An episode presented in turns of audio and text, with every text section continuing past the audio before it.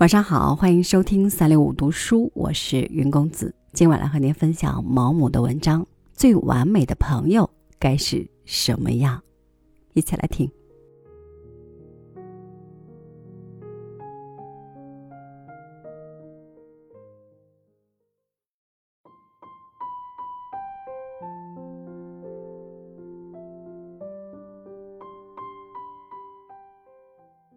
世上有两种友谊，一种友谊源于肉体本能的吸引。你喜欢你的朋友，不是因为他有什么特别的品质或禀赋，而仅仅是由于你被他所吸引。这是不讲理，也是无法讲理的。而事事多具讽刺意味，很可能你会对某人产生这样的感觉：可这人根本就不值得你喜欢。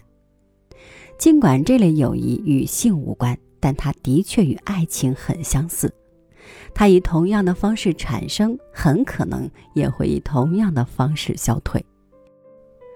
第二种友谊是知性的，吸引你的是新相识的才华禀赋，他有你不曾有过的观点想法，他见过你生活中从未见过的东西，他的经历丰富，让人叹为观止。但是每一口井。都有底，你朋友也会有一天不再有新东西传授给你，这便是决定你们的友谊能否继续的关键时刻。如果他只有些从书本或经历中得到的东西，他就没法再叫你感兴趣了。这口井已经空了，你把桶放下去，却什么也打不上来。这就是为什么人们会迅速的发展起火热的友谊，又同样迅速的终结交往。这也揭示了为什么后来他会厌恶这些人，因为在发现这些人其实不值得自己欣赏钦佩后，最初的失望会进而转变成鄙视和憎恨。不过有时由于这样那样的原因，你依然与这些人保持不时的交往。如果是这样，想要从与他们的交往中获益，应该在两次会面之间留足时间。让他们来得及去获得新经验、新思想，使他们又能像新交朋友一样给你以好处。慢慢的，当初发现他们浅薄时的失望渐渐消失。由于习惯了他们，你也就能容忍他们的缺点，于是你们便能长期保持关系融洽。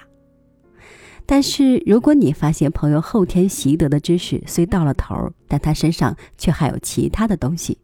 个性、情感，还有活跃的思想，那么你们的友谊将一发牢固。这段友谊将令人无比愉悦，完全比得上肉体相吸产生的那种友谊。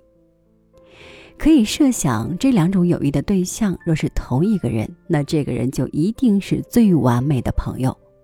但想要有这样的朋友，无异于上天揽月。另一方面，当一对朋友中的一方是被肉体吸引，另一方则是被知性吸引，随之产生的只能是不和。年轻时，友谊非常重要，每交一个新朋友都是一次激动人心的冒险。我记不得是些什么人触发了我这一通稀里糊涂的想法，不过鉴于愣头青总是善于从个案中总结出普遍规律。我猜当时我是发现自己被谁吸引，但这情感却只是一头热，而另一个人的思想起初引起了我的注意，可最后我却发现自己高估了他的智力。不知道日常生活中哲学除了能让我做一些非做不可的事情以外，还有什么用处？有些事情若不是迫不得已，我们绝不会主动去做。而哲学告诉我们完成这些事情的好处，我们尽管心里不快，也算得了一点安慰。哲学让我们能平静地做一些我们实在是不想做的事儿。恋爱时，人们应该控制交往次数，我们谁也没法永远爱一个人。如果在尝到爱情的甜蜜之前有些障碍、挫折的话，爱情将会更加坚不可摧、天长地久。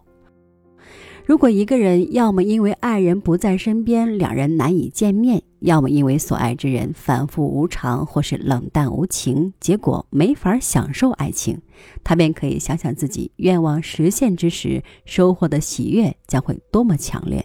于是会从中获得一点安慰。爱就那德性，如果在追求爱情的道上一路畅通无阻，他就不会谨慎行事，最终受到的惩罚便是日久生腻。最持久的爱情是永远得不到回报的。